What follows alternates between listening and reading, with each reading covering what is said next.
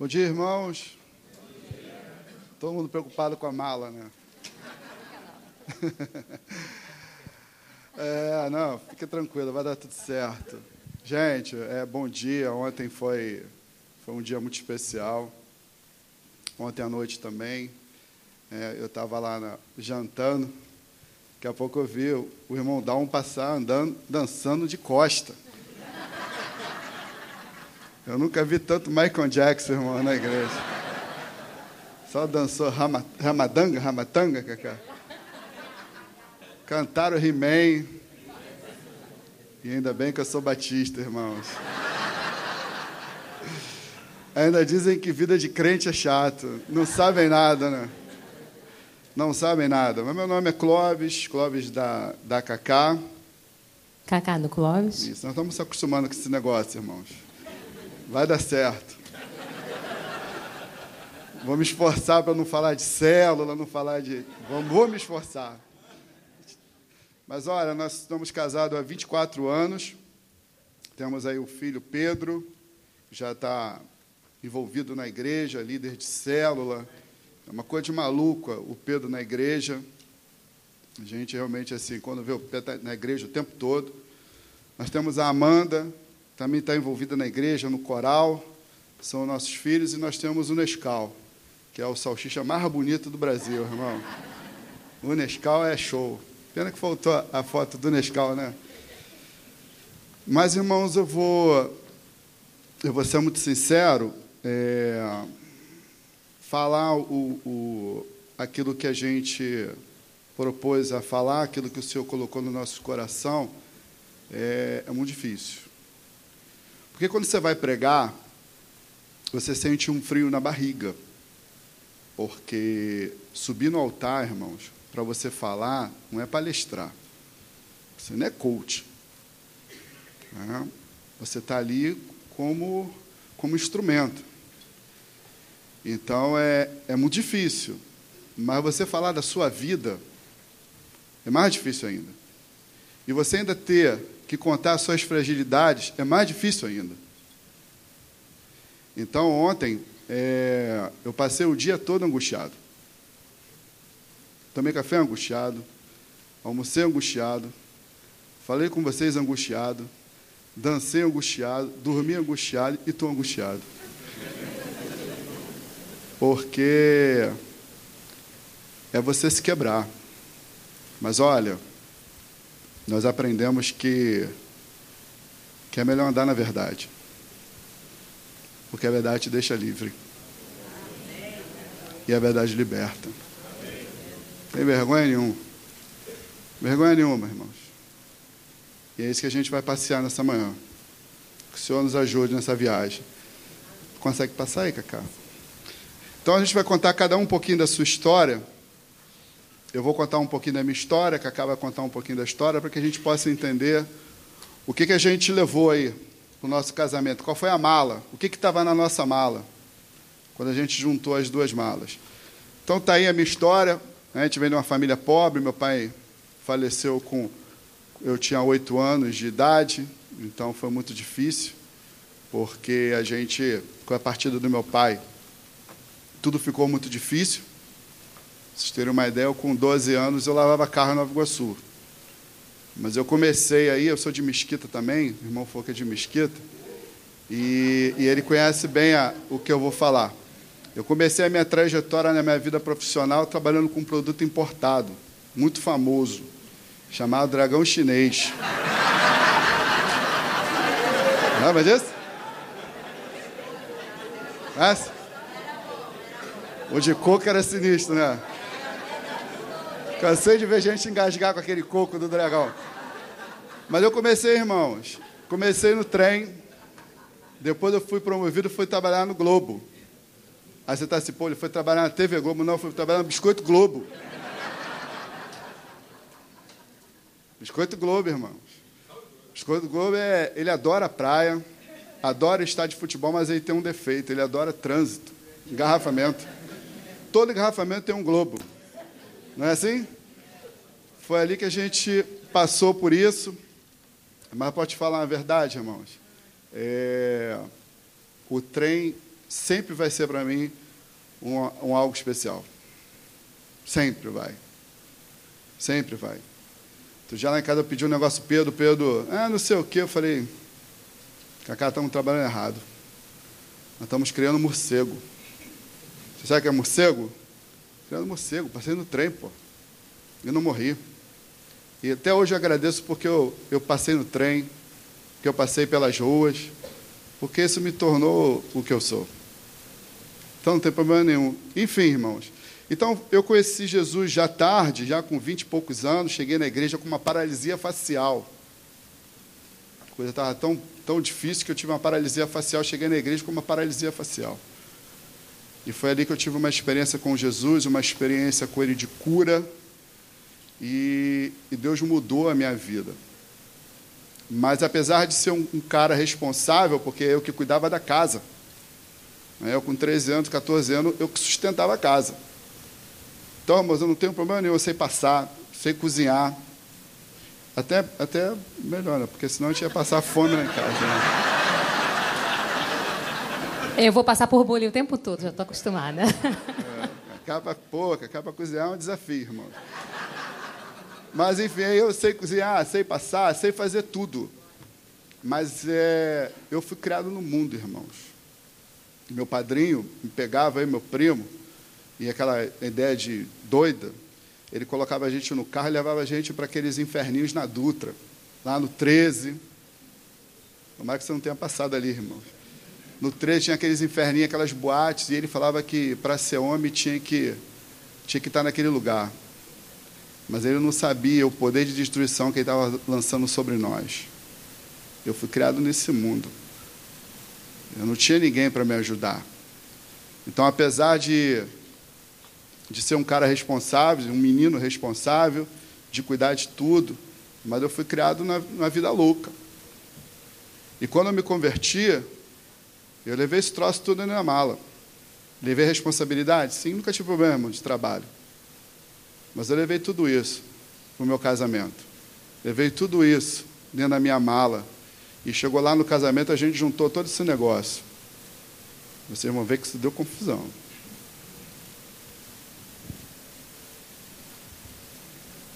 E o meu caminho? Vamos nós. Deixa eu trocar. É, mas, o, lado, o lado direito é melhor. Bom, bem, eu venho de uma família simples, humilde, mas quando eu nasci, minha mãe era mãe santo, né, do candomblé. Quando eu nasci, eu nasci com uma pneumonia e com realmente com limitação de vida. E a minha mãe resolveu me oferecer para uma entidade. E fez uma promessa que se eu vivesse, eu ia viver todos os dias no terreiro. E até os 12 anos foi assim. Todos os dias. E na escola ou não, eu tinha que conviver dentro daquele lugar. Eu sinto o cheiro de demônio hoje. Eu conheço o demônio de longe, porque eu assisti e vivi isso até os 12 anos de idade. Só que naquele momento eu não.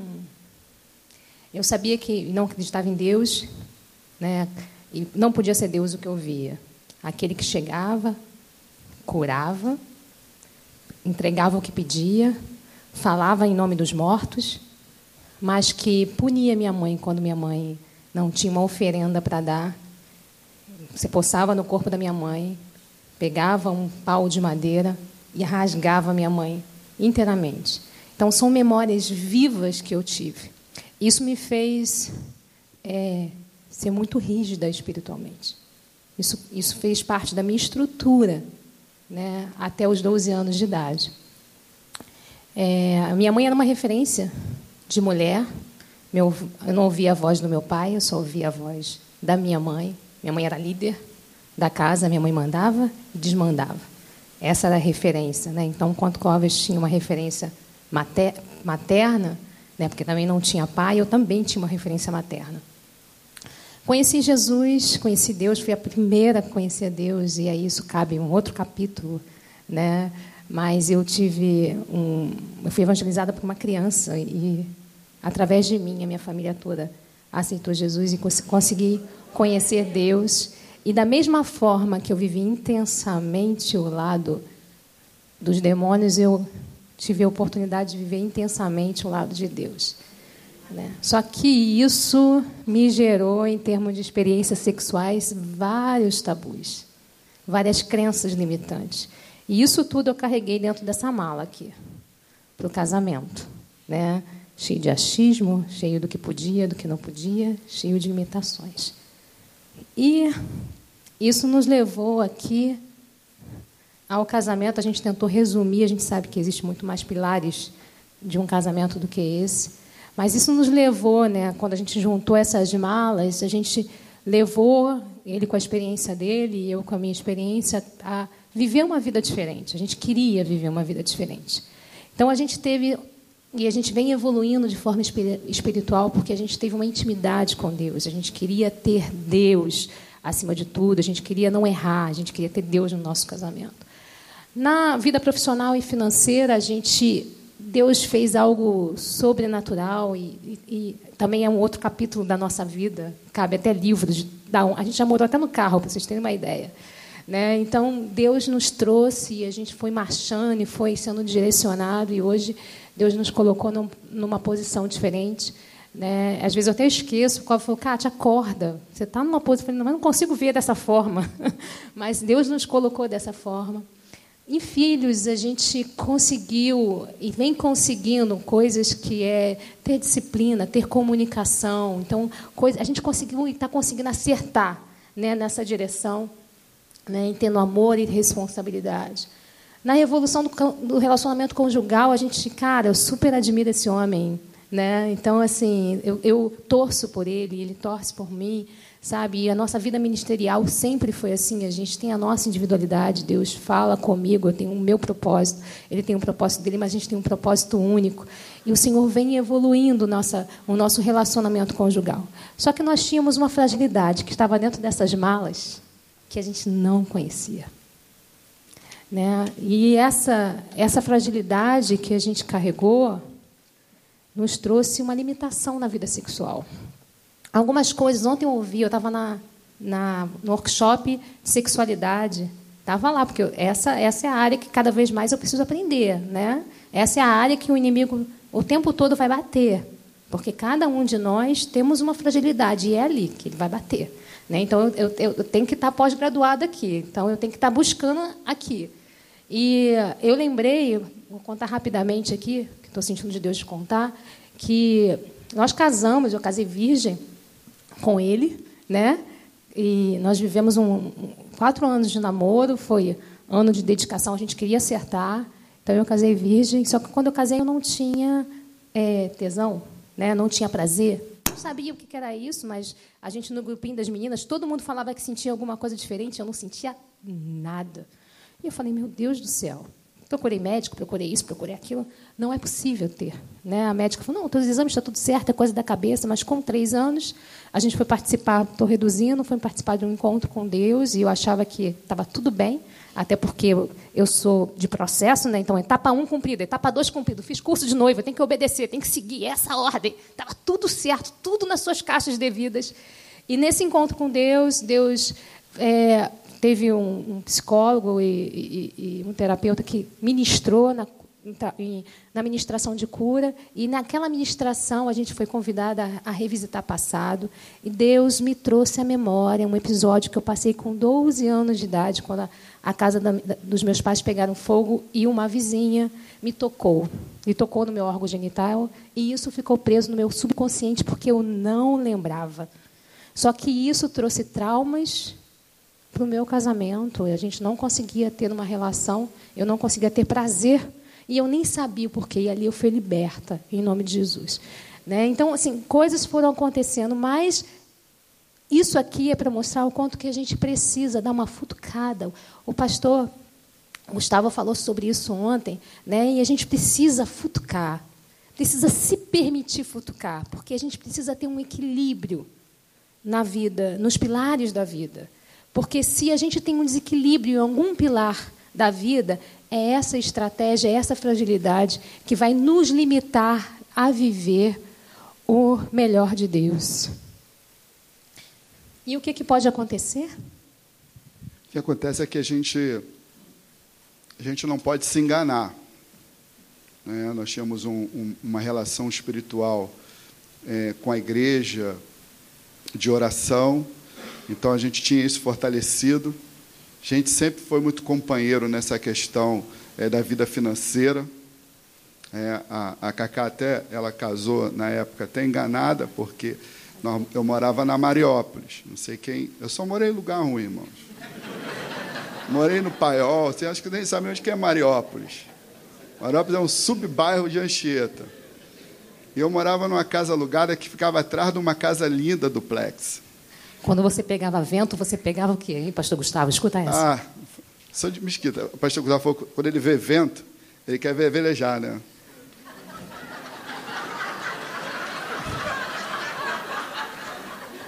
Quando eu vejo vento, irmão.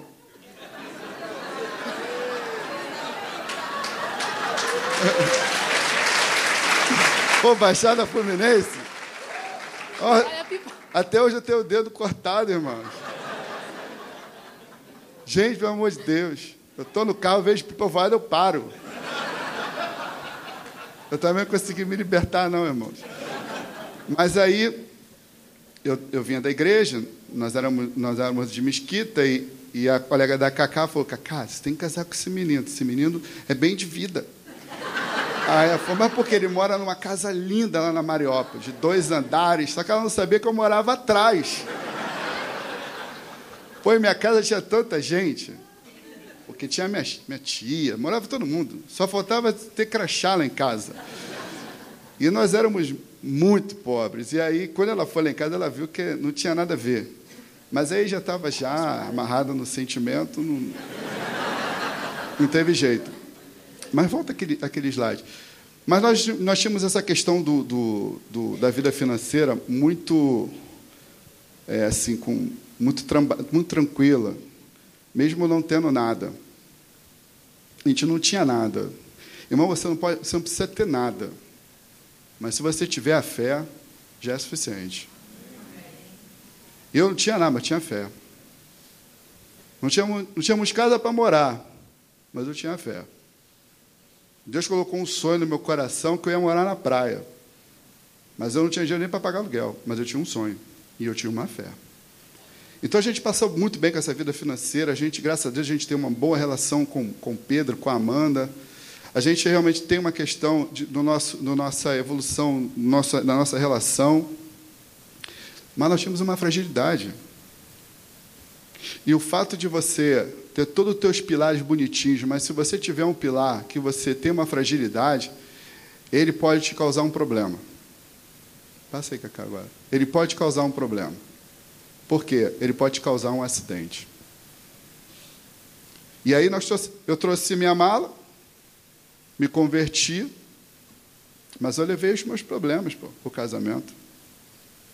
Cacá se converteu, mas levou a sua religiosidade para o casamento. E muitas vezes nos gabinetes, quando a gente está conversando, fazendo atendimento, a gente vê que o problema não está nem no casamento, o problema foi que arrastou lá atrás. Aí quando a gente fala aqui do curso ONI, que é o curso que para antecipar essas confusões lá na frente, a pessoa pensa que é besteira. Mas não é não, são ferramentas para nos poupar. Porque para consertar lá na frente não é um trabalho danado. Mas a gente não teve essa oportunidade. E aí, uma fragilidade, irmãos, que a gente não soube trabalhar, ou que muitas vezes a gente não, não sabia como lidar, ou não sabia que essa, que essa pilastra teria tanto impacto, ela foi suficiente para quebrar o carro. Bom! Batemos. E batemos exatamente nessa pilastra. Por quê? Porque eu vim do mundo, tinha uma relação, Cacá tinha uma crença, e aí a coisa não, não, não funcionou, e essa fragilidade nos fez cair. E o carro bateu. Aí fala, muitos casais após o acidente permite. A gente fez isso tudo aí, irmãos. A autoavaliação, o que, que bateu, o que aconteceu, reconhecemos o nosso erro e nos perdoamos. Nos perdoamos. E aí, foi tudo certo? Suficiente? Está tranquilo agora? Não está tranquilo. Por que, que não está tranquilo, Clóvis? Porque se você não tratar, você vai bater de novo. O problema é que muitas vezes quando você bate de novo, a perda pode ser total. Porque não basta só você reconhecer, não basta só você avaliar a queda, não basta apenas você pedir perdão. Você tem que tratar, pô. O problema é que o tratamento gera dor. O problema é que o tratamento, ele dói. Já viu quando você cai de moto? Você rala, que chega lá no hospital, cara fala, eu vou lavar esse troço aí com sabão, escova e, e água fria. Dói mais do que quando você caiu. Mas se você não fazer aquilo, não vai tratar, pô. Esse troço vai, vai, vai pegar uma infecção, você pode amanhã depois amputar a perna, porque você não tratou. E esse é o problema. O problema é que muitas vezes nós fugimos do tratamento.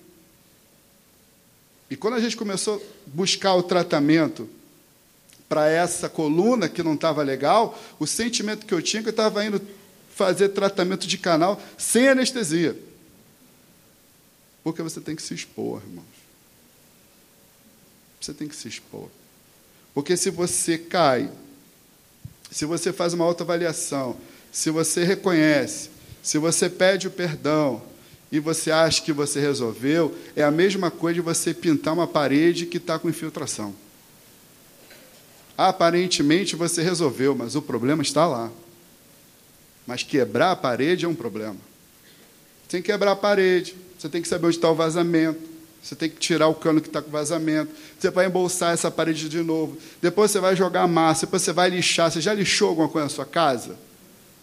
É poeira, depois você vai ter que pintar. Dá trabalho, mas é o que resolve. E o problema quando a gente não resolve, quando a gente só pede perdão e vamos nessa, é que você pode ter um acidente com perda total. Mas graças a Deus, irmãos, que o nosso acidente, mesmo sendo de perda total, o Senhor nos coloca hoje aqui para ministrar para vocês.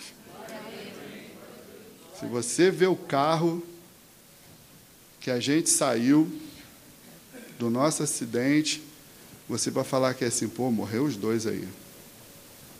Mas não morreu. Porque como a Claudinha falou, Deus ressuscita ossos secos. Se você acha que está perdido, é quem você não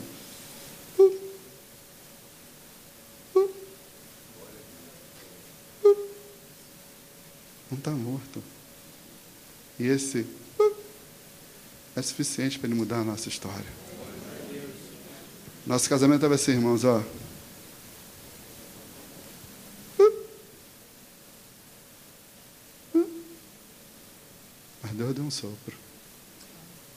E hoje está tocando legal. Mas foi necessário a gente encarar o tratamento. Vai ficar.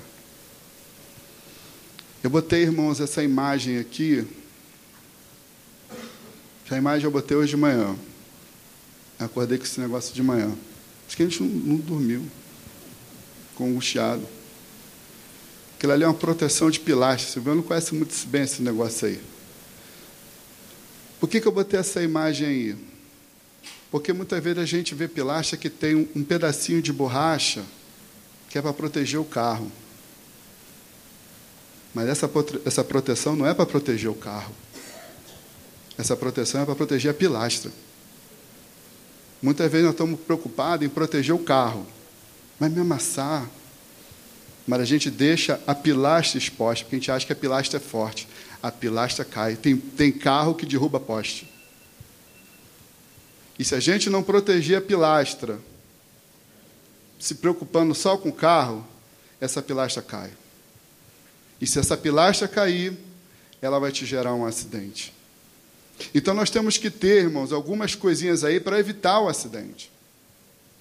Não dá, irmãos, para ficar o tempo todo dirigindo o carro, que quando você pisa no freio, o carro puxa. Não tem como você andar assim. Como é que você está andando aí no, no, no teu casamento?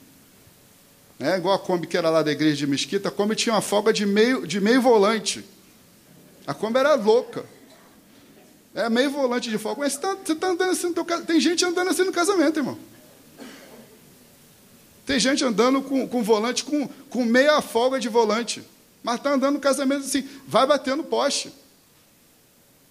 Tem gente andando no casamento que o freio, a lona do freio já gastou. Nós sabemos disso, mas vai dar, mas dá trabalho trocar, mas tem que trocar, pô. Mas tem que trocar. Tem que ter coragem para encarar o problema e tra tratar e destruir o que não tem valor. Irmãos, nós precisamos. Não dá, olha só. Não dá para ir embora da mesma forma, cara. Na boa. Isso aqui não é pregação. Isso aqui é um bate-papo. Sabe por que toda hora tem o mesmo problema? Porque a gente não resolve, pô. E o Senhor nos desafia nessa manhã a ter coragem para resolver aquele problema. Porque nós temos que ir embora hoje desse lugar, meus irmãos, livre. Nós temos que sair daqui desse lugar hoje curado. Eu não quero que você saia daqui hoje com parede pintada só, se a infiltração está lá. Não vai resolver. Tu vai fazer uma, duas turmas de casados para sempre, casado eternamente, casado mundialmente, casado. Se não tratar, não tem jeito. Não tem jeito, vai fazer fogueira santa, vai fazer. Não adianta. Não, não adianta. Não, vou pedir o, o bicho para levar no Monte. Não vai resolver, irmão. Só resolve quando trata. Mas precisa ter coragem. Eu quero te desafiar hoje a você ter coragem para tratar esse negócio que você está arrastando aí. E jogar para fora aquilo que não tem valor.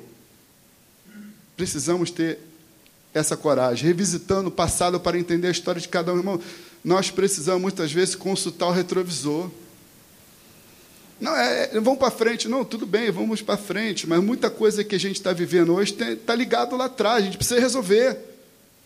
Quando Jacó deu no pé, porque enganou seu irmão, estava lá bem, casado, tudo bonitinho. Ele falou: volta, tem que resolver o negócio lá atrás.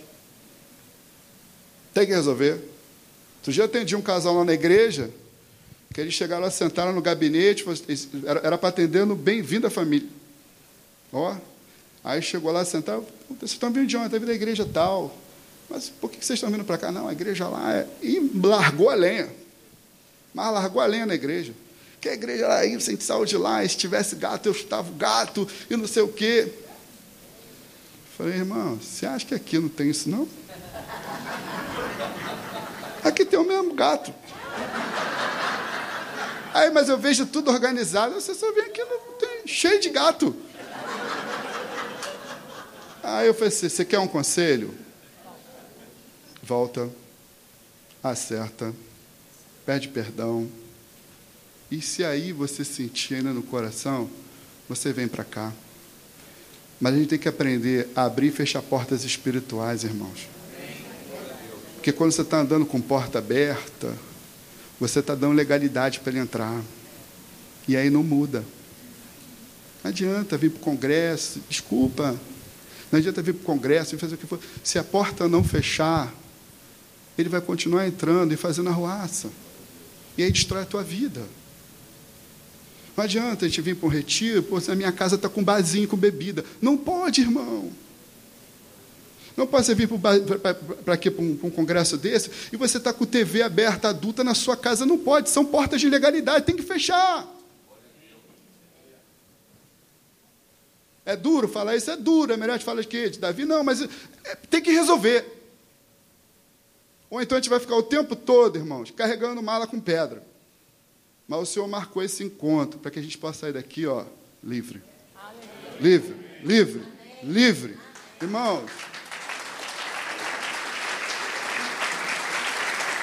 Nós precisamos, nós precisamos, nós precisamos, irmãos, ter coragem para avaliar as nossas fragilidades. Precisamos. Precisamos entender quais são nossas fragilidades e entender que, que isso são gatilhos. Nós precisamos, qual, qual é a sua fragilidade? Se você tem uma fragilidade, você tem que proteger esses gatilhos ou tem uma fragilidade na pornografia. Então você não pode ter TV adulta na sua casa, porque é um gatilho. Você tem problema com bebida, então você tem que se proteger, proteger esses gatilhos, porque se você tem uma limitação, tem uma dificuldade, você está exposto, esse gatilho, em algum momento, ele vai disparar. E quando ele dispara, é o carro que bateu. Encontrando os escudos, mas olha, aqui embaixo, fazendo acordos de proteção para a fragilidade do outro. Por isso que é importante, igual o Davi fez ontem, a comunicação. Eu preciso saber qual é a fragilidade da minha esposa. E eu preciso saber a fragilidade do meu esposo. Mas para que a gente possa ter esse, esse conhecimento da fragilidade do outro, a gente precisa se expor. A gente precisa ter um papo reto. Por quê? Porque quando a gente sabe, poxa, eu sei qual é a fragilidade do meu amor, eu sei qual é a fragilidade da minha esposa, eu sei qual é a fragilidade dele, o que, que eu vou fazer? Eu vou encontrar escudos para proteger esses gatilhos. Se eu sei que isso me faz pecar, bicho, então olha só, eu não posso ter Facebook, Instagram, não posso. Por quê? Porque isso me faz pecar. Então eu preciso saber quais são as fragilidades do meu cônjuge, para que eu possa protegê-los, porque nós somos um só, irmãos. Ah, não, a responsabilidade é, é, do Marquinhos, ele que se vira. Não, não, porque se esse cara, se esse cara estourar, ele vai levar você junto. Se ela estourar, ele vai levar você junto. Então nós temos que ter uma visão plena do que, que afeta esse, esse, esse, marido e o que, que afeta essa esposa, para que juntos a gente busque, na verdade, os escudos. Gente precisa se proteger. Mas se eu não sei a sua fragilidade, como é que eu vou te ajudar? Eu não sei qual é a sua fragilidade. Entendeu? A minha fragilidade é que sabe, ela está tentando me ajudar. Eu já falei para ela que o sentimento não pode parar. Está me ajudando. Ela falou, pelo amor de Deus, Clóvis, para com esse negócio. É, é, só, é só sofrimento. Ela está tentando me ajudar, irmãos. É o escudo. Entendeu? Estou tentando. Ó, buscando equilíbrio e harmonia nos pilares da vida. Irmão, nós precisamos o tempo todo visitar as colunas de sustentação da nossa vida e praticar manutenção. Uma vez eu nós estávamos participando de uma palestra de uma, uma presidente da GE. Ela falou assim: ó, nós trabalhamos com algo que não pode dar defeito. Mas é um produto, é uma máquina. Não pode dar defeito. Ela falou: nós vendemos turbina de avião. Eu falei: não pode dar defeito. né, André? Pô, a gente só vive lá em cima. Eu falei: não, pode dar defeito não. Aí ela falou assim: o que, que a gente faz para poder ter o defeito zero numa turbina de avião? Ela falou assim, manutenção. Todas as peças que compõem uma turbina de avião têm a, tempo de vida útil, mesmo não estando danificado. O problema é que a gente só quer parar quando o carro quebra. Teu carro já está fazendo barulhinho tempão, né? Assim, tem, tem, tem, tem, tem, tem. É um barulhinho. Amanhã, tem, tem, tem, tem, tem, e amanhã, pum. Irmão, muitas vezes nós não fazemos manutenção em pilares importantes da nossa vida. A gente, vai, a gente vai se permitindo nessa correria desse dia a dia, a gente vai se permitindo achar que está tudo certo, e quando a gente vai ver, independentemente se é pastor, se já está 45 anos casado, irmão, independentemente da realidade, está todo mundo sujeito, porque todos nós somos humanos. E o couro come para todo mundo. E eu não sei se você sabe, o inimigo está o dia inteiro tentando te destruir. E ele não alivia ninguém. Então não dá para brincar, irmãos. Ou a gente leva esse negócio a sério, de vida com Deus, de casamento, ou a gente vai ficar o tempo todo batendo no poste. O problema é que tem um dia que a gente bate e o negócio fica sério. Mas o Senhor preparou esse dia para nos poupar desse acidente da morte. Aleluia. Mas você tem que visitar esses troços aqui, ó. Como é que está hoje a minha vida pessoal com a minha esposa? A gente teve que se policiar lá em casa. Tem um dia agora que é só nosso. Foi igual quando a gente veio para cá, nós ficamos cinco horas no trânsito, igual você. Quando chegou ali em Saquarema, não tinha mais nada para falar com a Cacá. Foi Cacá daqui para lá só falar dos outros. Não foi? foi? Vamos falar dos outros agora. Não tem mais o que falar. Mas, irmãos, tem que cuidar. Tem que cuidar, tem que cuidar da vida financeira. Ontem, ontem teve essa palestra sobre a vida financeira. Não adianta você entrar nessa esconderijo. Não, isso aqui é o meu dinheiro, isso aqui é seu. Vai dar zebra. É aberto o tempo todo. A sua vida com a sua esposa, a sua vida com o seu esposo, não pode ter senha. Não pode ter senha. Não, eu tenho senha. Não, nisso aqui eu tenho senha. Irmãos, a nossa vida conjugal não pode ter senha tem que ter acesso livre. Isso vai te poupar do poste. Visite as pilastras da sua vida, que vai te poupar de acidente. Eita glória! Mas depois de um luto, difícil, né? Principalmente, pode ter casais aqui e o pastor Rogério, Deus foi lindo, né? Deus desenhou toda a palavra. O pastor Rogério ontem falou de uma estatística, porque às vezes você acha que é adultério, né? E às vezes os maiores problemas não estão no adultério, estão na finança, no diálogo, né? E isso tudo pode levar ao luto. A questão é que depois do luto a gente fica com o coração como? Quebrado, destruído. Dói, e as feridas emocionais são tão reais como as feridas físicas. E eu fui levada a revisitar uma palavra do Joshua, né? E eu falei, Clóvis, Deus tocou no meu coração o tempo todo sobre essa palavra e eu vou levar a refletir sobre isso. Né? Porque quando a gente tem uma ferida física aberta, o que, que acontece? As moscas elas são atraídas por aquele sangue. Elas são atraídas por aquela ferida. Só que quando a gente tem uma ferida emocional aberta, por mais que eu tenha perdoado, né? Mas está aberta, não foi tratada, não foi fechada, não deu tempo do processo. O que, que acontece com aquelas moscas? Elas são atraídas. Só que as moscas são o que, gente? Demônios. É. Demônios. Os demônios são atraídos para a nossa fragilidade emocional. E é ali que ele nos fragiliza. É ali que ele nos, nos oprime. Ele, não pode né, nos possuir, mas ele pode nos oprimir. Então a gente precisa entender né, que todo trauma gera algo. Né? Todo trauma, físico ou emocional, gera uma ferida. Pode gerar uma ferida. E se você não cuidar, e se você não permitir o tempo do processo dessa cura, né, ali vai ser um campo minado. E as feridas emocionais podem afetar nossa personalidade, afetam toda a nossa relação. Eu, eu, acabo sendo mais sensível até pela história de vida que eu tive, então eu consigo. Às vezes eu fico conversando comigo mesmo, Kátia, sai desse, sai, sai desse é, é, hemisfério, né? Vem para cá, vem para a Terra.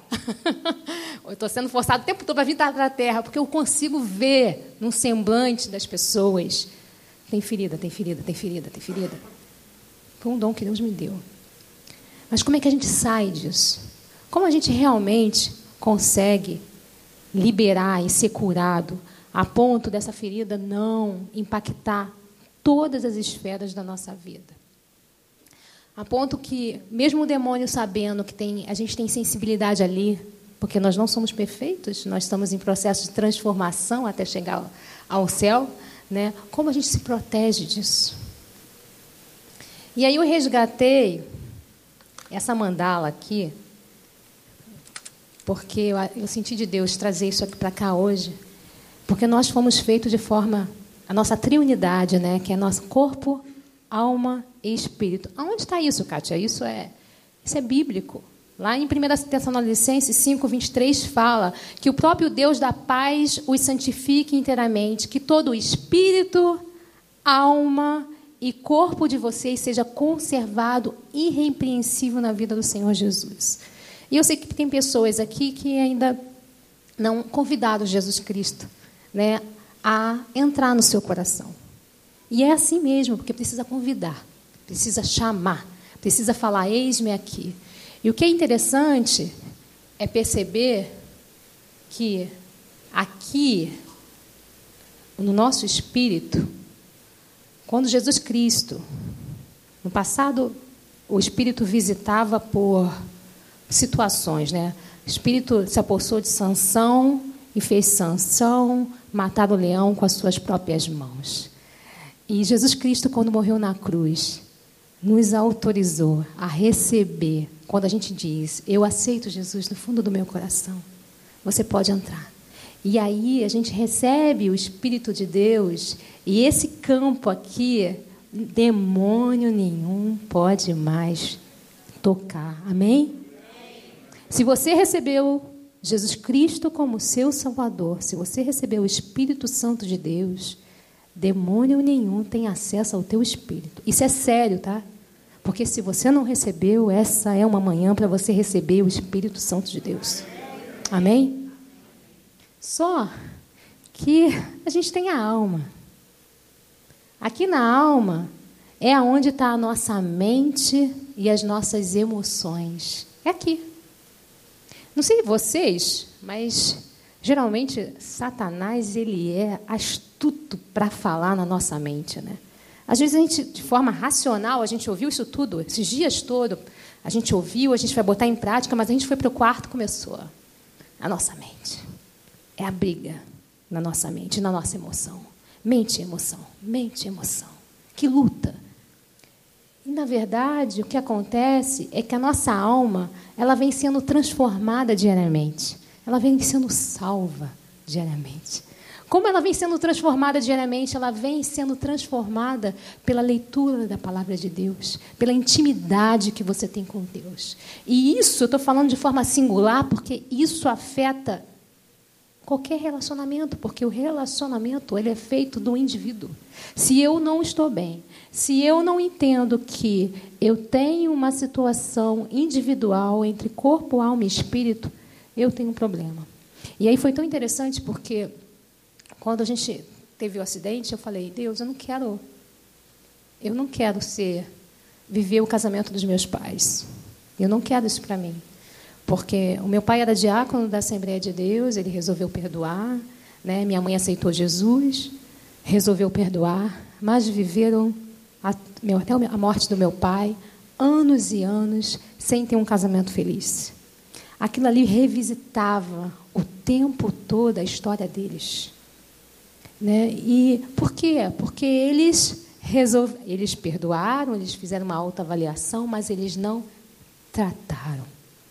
Eles não trataram. E tratar é você ter condição de abençoar a outra. Deixa eu falar uma coisa para você. Deus não permitiu, que Deus não, Deus, Deus não é causador nada disso, mas está tudo sob a soberania de Deus. Tudo que acontece debaixo do sol é para o justo e para o injusto. Mas se você passou, irmão, por qualquer coisa, seja vício de pornografia, seja luto, seja divórcio, seja o que for, né, uma situação familiar, uma situação financeira.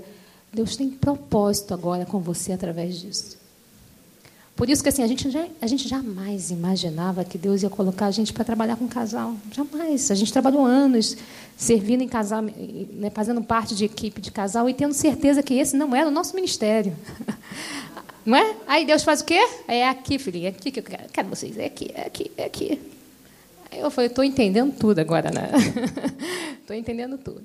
Mas a nossa, nosso corpo, gente, o nosso corpo que está aqui, que faz parte da nossa triunidade, ele é corpo carnal. Ele é o nosso pior inimigo, é o descrente, né? É a luta que a gente tem com o descrente o tempo todo. Ele é aqui, ó. Então ele, ele, ele luta diariamente para dar conforto à carne. E a gente precisa saber disso. A gente precisa entender isso. E a gente precisa entender também que a gente precisa se revestir. Em Efésios 6, 11 diz, revestivos de toda a armadura de Deus, para que possais estar firmes contra as estatutas ciladas do diabo. Gente, diabo existe. Eu estou falando isso porque a gente já se deparou com crentes achando que o diabo não existia. O diabo existe. Ele não tem um crédito, a gente não deve dar o um crédito para ele. Mas a gente precisa entender que a gente está em luta espiritual o tempo inteiro. É o tempo inteiro. E às vezes a gente vive uma vida como isso não tivesse, né? Eu vivo uma vida como não tivesse uma guerra celestial. Existe uma guerra celestial. Existe uma guerra para tragar os nossos filhos. Existe uma guerra de homossexualismo absurda, absurda nessa geração. A gente está vivendo em guerra e a gente não pode esquecer disso. E se o inimigo destrói uma pecinha, que é a família, ele destrói o quê? Tudo. Ele destrói tudo. Em Gálatas 5, 16, 26 diz: Digo, porém, andai aonde? No espírito, e jamais satisfarei a concupiscência da carne. Porque a carne milita contra o espírito. Olha isso. A carne milita contra o espírito e o espírito contra a carne, porque são opostos entre si. Opa! Tudo isso, eu tenho a triunidade e eu tenho a minha carne lutando contra o meu espírito. Para que não façais que porventura seja de vosso querer, mas os sois guiados pelo espírito, não estáis sob a lei. Ora, as obras da carne são. Não foi eu que falei, tá? Vamos nós. Prostituição, impureza, lascívia, idolatria, feitiçarias, inimizades, porfias, ciúmes, iras, discórdias, dissensões, dissensões, facções, invejas, bebedices, glutonarias e coisas semelhantes a estas, a respeito de quais eu vos declaro, como já outrora provi, que não herdarão o reino de Deus os que tais coisas praticam mais o fruto do Espírito. Oh, aleluia. O fruto do Espírito é amor, alegria, paz, longanimidade, benignidade, bondade, fidelidade, mansidão, domínio próprio. É domínio. Olha só, gente. Não tem essa história, ah, gente, é mais forte do que eu, foi a minha emoção. Você pode controlar a emoção. Emoção é, ter emoção é saudável. A emoção que nos protege, mas você pode controlar a sua emoção. Você pode controlar a sua língua. Ela não pode ser maior que você. Você sentiu vontade de falar alguma coisa, você pensa e fala o quanto isso vai abençoar outra pessoa. Eu estou sendo usada por Deus ou por um inimigo nesse momento? Não, eu não vou. O quanto isso vai abençoar o meu casamento, o meu marido? E os que são de Cristo crucificarão a carne com as suas paixões e com concupiscência. Se, se vivemos no Espírito, andaremos também no Espírito. Não nos deixemos possuir de vanglória, provocando uns aos outros, tendo inveja um dos outros. E aí eu quero compartilhar com vocês um versículo que foi o selo da minha cura. E por Deus é tão lindo que quando Deus curou o Clóvis, ele também deu o mesmo selo para ele. Olha que lindo. E eu quero que hoje seja um selo da sua cura. E eu quero pedir a Deus que se tem alguma coisa oculta que ainda não veio ao seu consciente, porque Deus, o nosso Deus fez a estrutura cerebral nossa de uma forma tão incrível que tem algumas coisas que o, o nosso próprio inconsciente não permite ao nosso consciente saber, porque senão a gente não teria força suficiente para lidar com algumas questões. Mas quando a gente está no altar do Senhor, Ele pode trazer para trazer cura, para trazer um milagre, e a gente crê. E eu sinto, desde o dia que eu cheguei aqui, que o Espírito Santo de Deus está aqui, tem liberdade entre nós. E eu vou falar para vocês como Deus falou comigo. Kátia, esqueça o que se foi. Minha filha, não viva de passado. Veja, abre os olhos, abre os olhos. Eu estou fazendo uma coisa nova. Ele já está surgindo. Ela. Você não reconhece, Kátia? Não é possível. Acorda, acorda.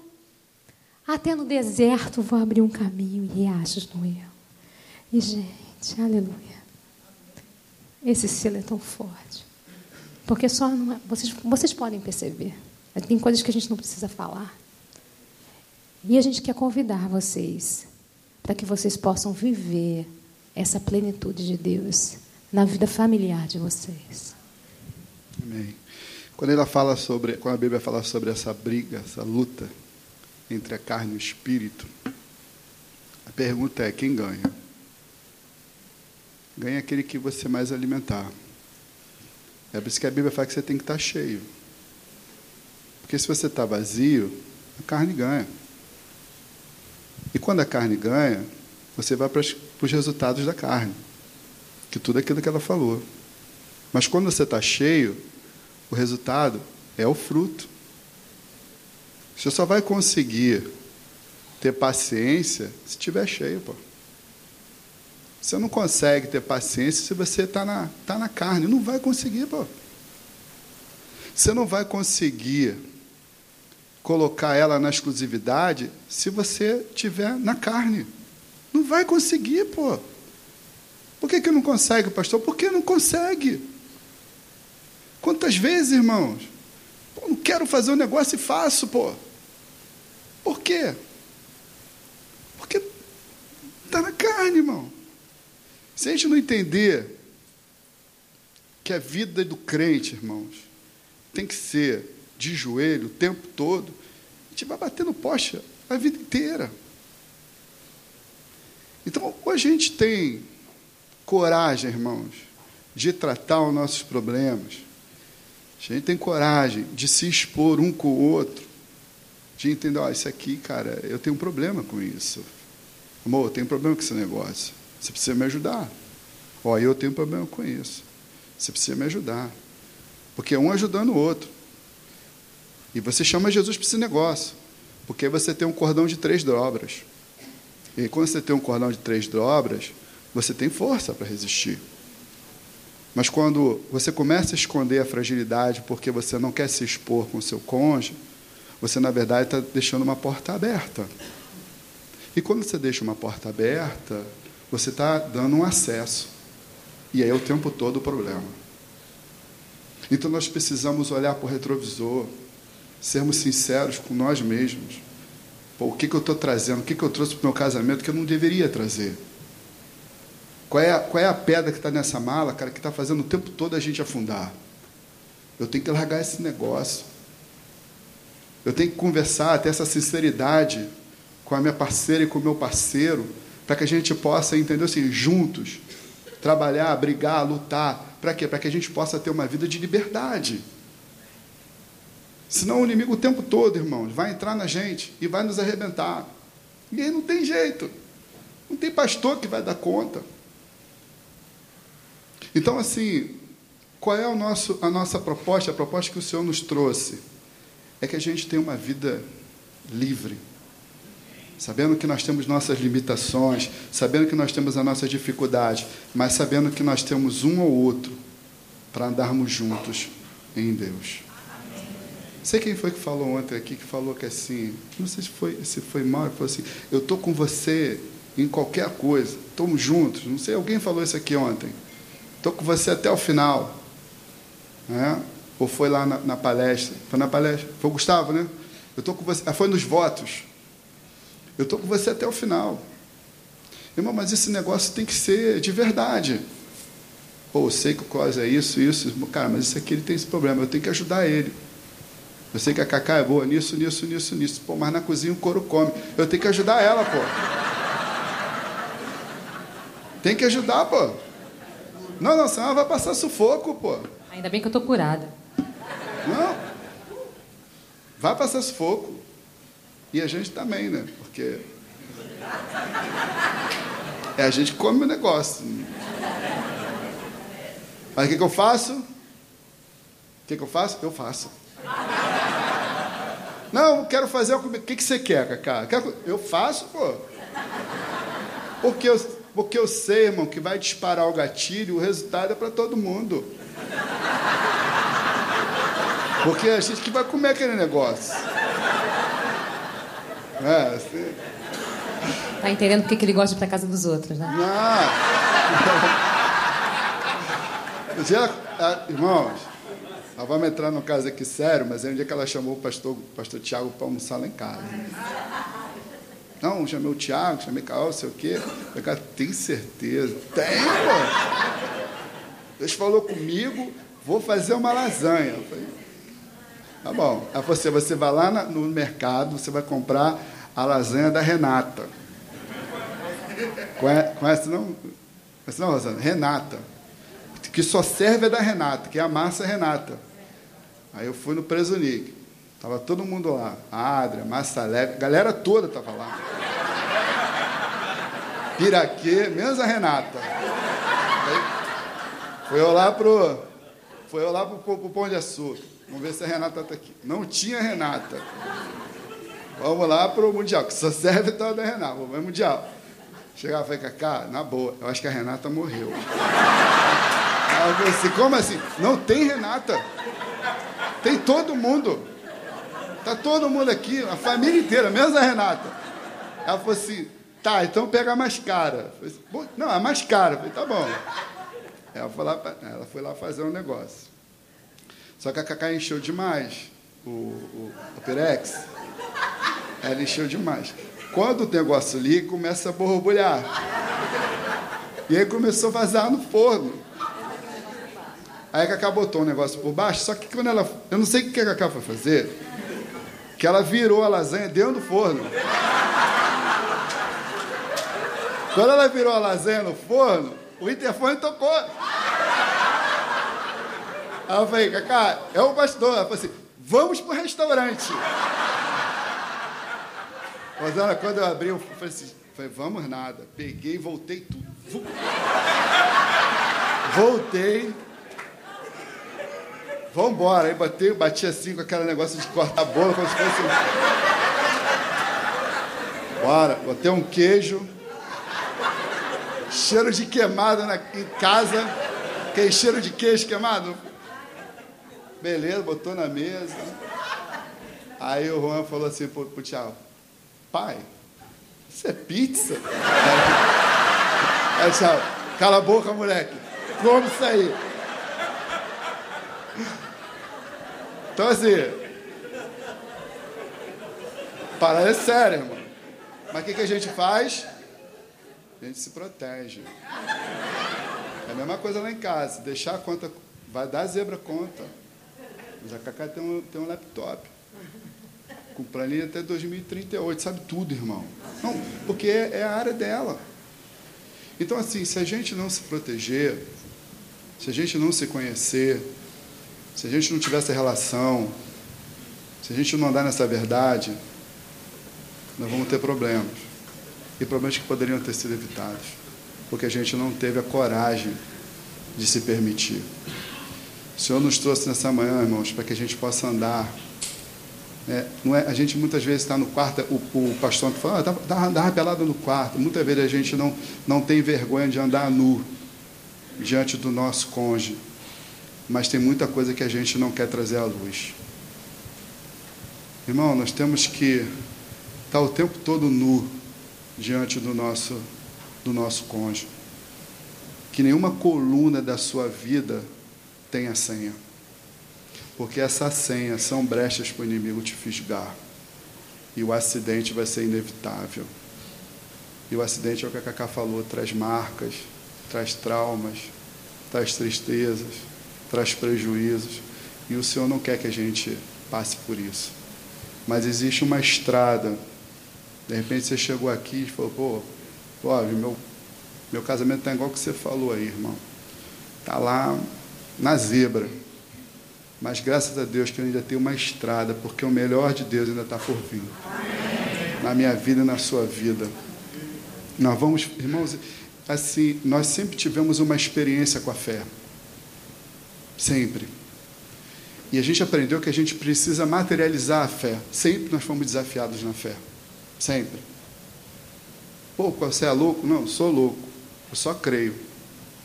Como eu já falei para uma irmã, lá em casa eu estou vendo isso, irmã, chega na sua casa, você mete a mão em todas as paredes da casa e clama. Bota a mão na cabeça do seu filho e clama. Fala, Senhor, eu não aceito isso meu filho. Pô, pastor, mas esse é coisa de louco, esse é coisa de quem crê. Então eu sempre tive experiência com a fé. Sempre. E a fé, ela precisa de você dar um passo. Você precisa materializar. Última vez que eu preguei na igreja, eu falei, com, falei que eu tinha ido num, lugar, o Léo está aqui, ele perguntou, e aquele negócio aqui que aconteceu?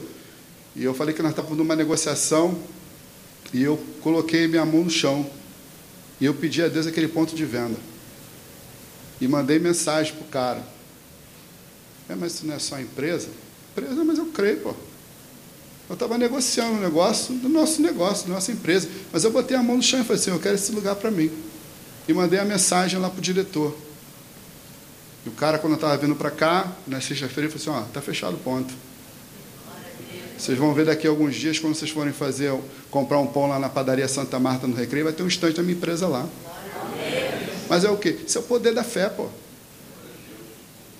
A gente muitas vezes fica menosprezando o poder da fé.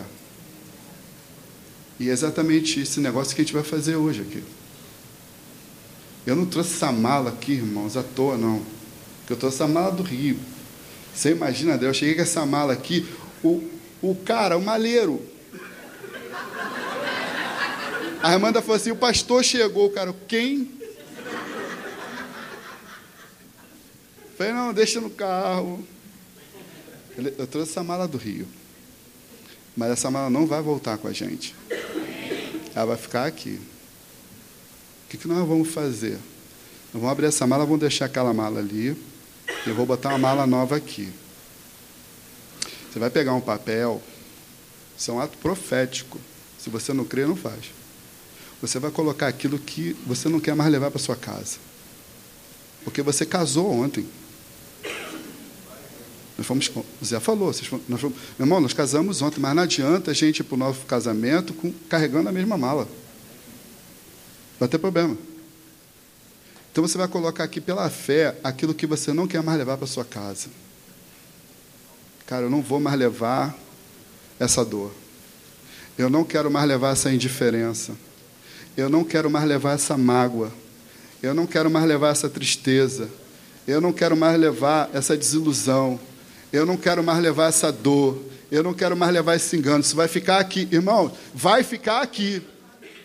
E você vai colocar numa uma, uma, uma mala nova aquilo que você quer levar para o seu novo casamento. Eu quero levar isso, eu quero levar isso, eu quero levar isso, eu quero levar isso. Essa mala ela não vai com a gente. Ela vai ficar aqui como símbolo. Mas essa mala nova eu vou levar. É o que a gente vai levar e essa mala vai ficar. Queria que você ficasse de pé. Você pode ficar de pé? Você pode olhar aqui para mim rapidinho, prestar atenção? Deixa eu falar uma coisa aqui muito séria. Eu sei que tem alguns casais que estão conosco que ainda não aceitaram o Senhor. Não aceitaram. E de repente chegaram aqui com uma ideia totalmente diferente de igreja, de crente, achando que que a igreja era outra coisa, achando que crente era gente chata, a gente, achando que crente era gente que não, que não estuda, que não está antenado. A gente tem essas ideias. Porque é muita confusão mesmo. Lá na empresa, de vez em quando, perguntam, qual é crente, evangélico, é, é tudo a mesma coisa. Existe uma confusão aí. Mas, de repente, você vê aqui nesse encontro hoje e Deus falou no seu coração. Deus falou no seu coração, cara. E Deus quebrou essas, essas barreiras, né, essas resistências. Porque, olha só, não tem outro caminho. É só com Ele. E Jesus está muito além, irmãos, da religião. Está muito além desse papo de, de você ser membro de igreja, de você ser evangélico. Jesus está muito, está muito além desse negócio. Jesus é, é o encontro que muda a história é aquele que nos dá a visão, que nos faz a gente enxergar com os outros olhos. Eu não sei se você está aqui nessa, nessa situação e a gente está falando aqui de verdade. Está aqui na frente falando de fragilidade, na frente dos pastores, na frente de ir da igreja, é muito sério, irmãos. Mas eu prefiro me expor e saber, cara, que eles, que eles, que eles tenham consciência com quem eles estão lidando, do que me esconder. Se o Zé não quiser mais me chamar, não tem problema nenhum, mas ele sabe quem, quem somos nós. Ah, não vou chamar que esses caras são loucos, esses caras têm um passado assim, tá doido. Estou nem aí. A gente quer andar é na verdade, porque eles sabem quem estão chamando. Vocês sabem quem são os pastores da igreja. A gente não tem problema nenhum com esse negócio. E eu louvo a Deus pela igreja que eu tenho. Vou contar aquele negócio. Você fala, ah, não conta, mas vou contar. Não sei nem o que é, mas tudo bem. Vou mostrar o que é isso. Eu fui pregar numa quinta-feira. E, quando, e, e, tinha sido a reunião, Rogério, dos pastores na quinta-feira.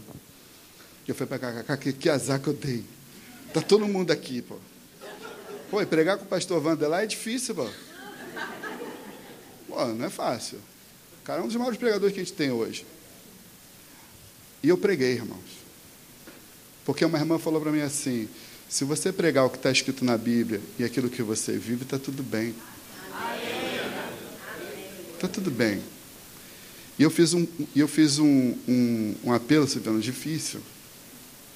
Que eu falei assim, só Deus sabe que você está aqui. De repente você está aqui querendo desistir, cara. De repente você está aqui com os quatro pneus arriados. Querendo ir embora, largar tudo.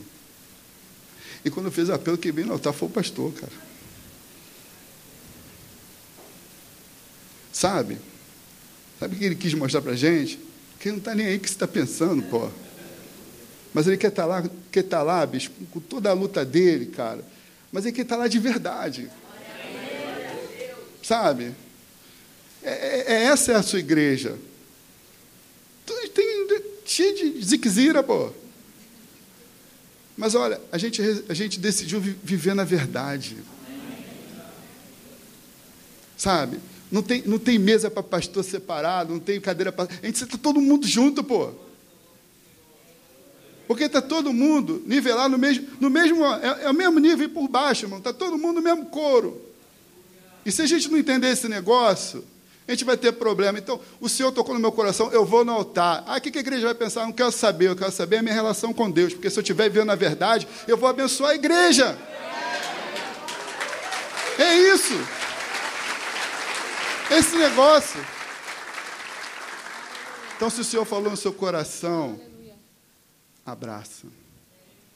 Abraça, por quê? Porque a relação é sua com Ele. Eu queria falar, fazer um apelo muito, muito direto para você. De repente você veio aqui, não tem nada, não gosta de crente, irmão. Nada, gosta de igreja. Mas você entendeu que Jesus é o caminho, a solução para você. Você falou assim, ah, eu quero aceitar isso. Se você quiser aceitar o Senhor, o Senhor, ninguém vai ficar te olhando aí. Você levanta sua mão assim, ó, quase, eu quero. Eu quero, quero mudar a minha vida.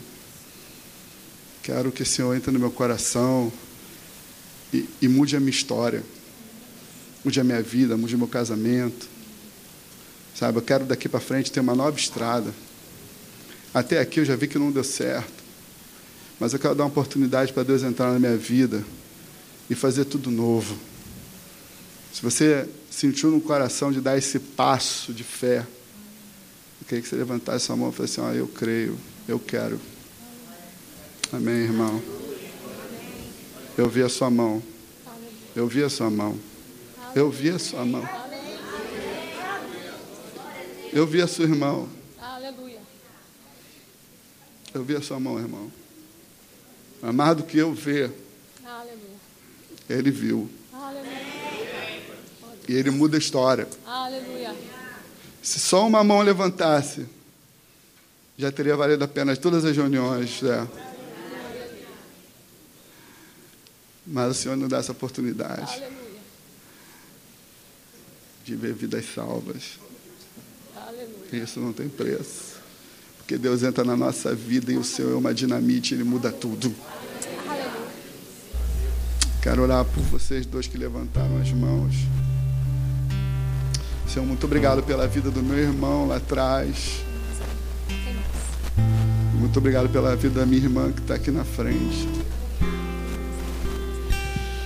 Tem uma mão lá atrás também levantada. Senhor, visite a minha irmã. Ó oh, Pai, que que manhã linda de salvação. Tem a mão do meu irmão que se levantou lá atrás. Senhor, eu não consigo mais contar. Obrigado, Senhor, por cada vida, Senhor, que o Senhor nos, nos presenteia nessa manhã. Pai, eu oro, Senhor, para que o Senhor venha mudar a história. Eu oro, Pai, para que o Senhor venha, Senhor, encher essa minha irmã, esse meu irmão que levantou a mão com o teu Espírito Santo, Pai.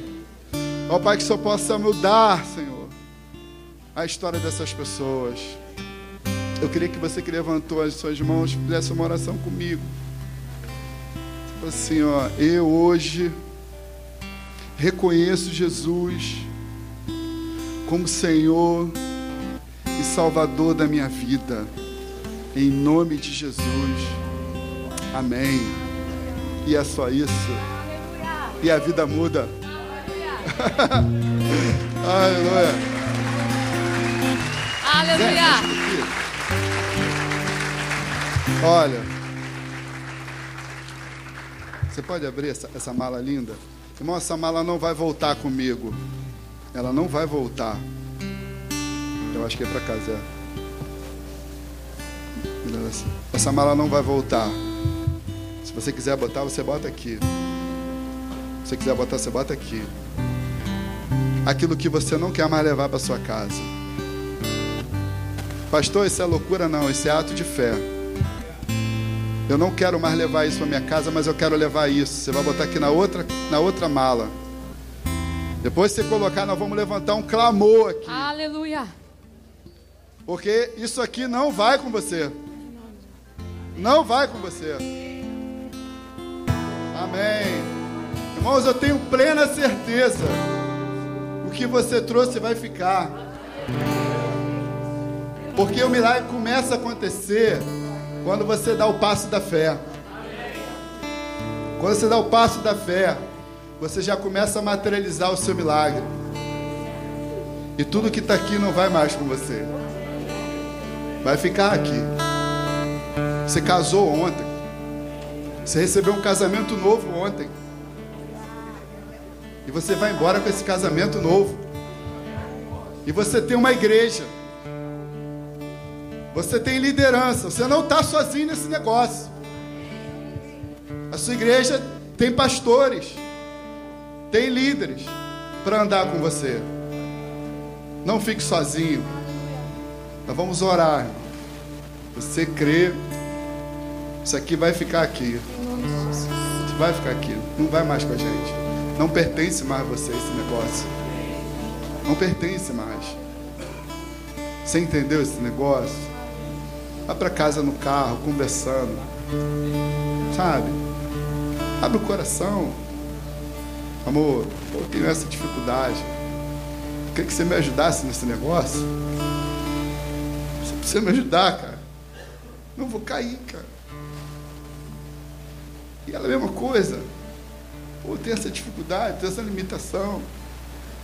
Me ajuda. E é um comprando barulho do outro e chamando a Deus. Senhor, fica com a gente no nosso casamento. Sentiu que está difícil, busca ajuda. Busca ajuda. oh, a gente não consegue resolver esse negócio sozinho. A gente precisa de ajuda. Procura gente séria.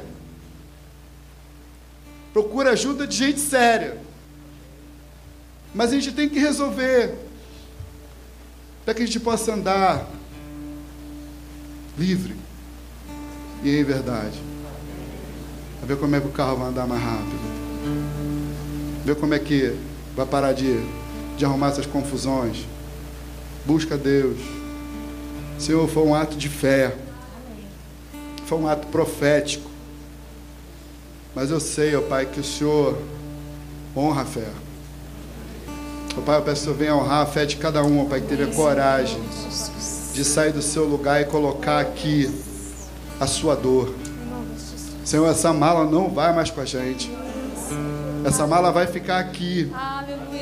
E essa mala vai ser um memorial que o Senhor, nessa manhã, o Senhor quebrou. O Senhor quebrou essa maldição. O Senhor fechou essa brecha. O Senhor fechou essa porta. Senhor, essas palavras aqui, Senhor, de maldição, não tem mais poder sobre a vida do meu irmão da minha irmã. Oh Pai, essas palavras aqui, Senhor, não podem mais alcançar o coração, o casamento, a aliança que foi feita nessa noite, nessa noite, oh Pai. Oh Pai, está lançado, Senhor, está quebrado. Pai, em nome de Jesus, que Senhor possa, Deus, nessa noite, nessa manhã, Senhor, cancelar, oh Pai, jogar por terra, Senhor todas essas palavras, ó Pai, todos, ó Pai, que estão lançados nessa, nessa mala, vão ficar aqui, porque nós cremos no Teu poder, nós cremos, Senhor, que o Senhor é um Deus, ó Pai, que cura, sabemos que o Senhor é um Deus que liberta, sabemos que o Senhor é um Deus que transforma, sabemos que o Senhor é um Deus todo-poderoso, Senhor, e quando nós movimentamos, ó Pai, em direção à fé, o Senhor responde. Por isso, ó Pai, nessa manhã nós entregamos, ó Pai, essas palavras de maldição e colocamos aqui no Teu altar. Pai, mas essa mala aqui, ó Pai, nós vamos levar. essa palavra de vitória, essa palavra de cura, essa palavra de transformação, essa palavra de libertação, nós vamos levar para o nosso novo casamento. Ó oh, Pai, essa palavra de vitória, porque, ó oh, Pai, nós sabemos, ó oh, Pai, que o melhor do Senhor ainda está por vir. O melhor do Senhor vai acontecer na nossa vida. O melhor do, nosso, do Senhor vai acontecer no nosso casamento. O melhor do Senhor vai acontecer nos nossos filhos. O melhor do Senhor vai acontecer no nosso futuro. Porque cremos no Senhor. Cremos no Senhor. Cremos no Teu poder. Ó oh, Pai, nós consagramos, ó oh, Pai, cada aliança nessa manhã. Nós consagramos cada lar, cada família, cada filho. Nós consagramos cada negócio, ó oh, Pai. O diabo não tem mais poder sobre essa vida. Nós declaramos, ó Pai, no mundo espiritual. Nós vamos levar, Senhor, a mala da vitória. E que o Senhor confirme cada dia, a cada dia, que nós estamos levando a vitória, a cura, a transformação, a libertação. Pega a sua casa, irmãos. É possível a gente viver o céu na terra. Minha palavra para você é que você viva no seu casamento o céu na terra. Em nome de Jesus. Amém.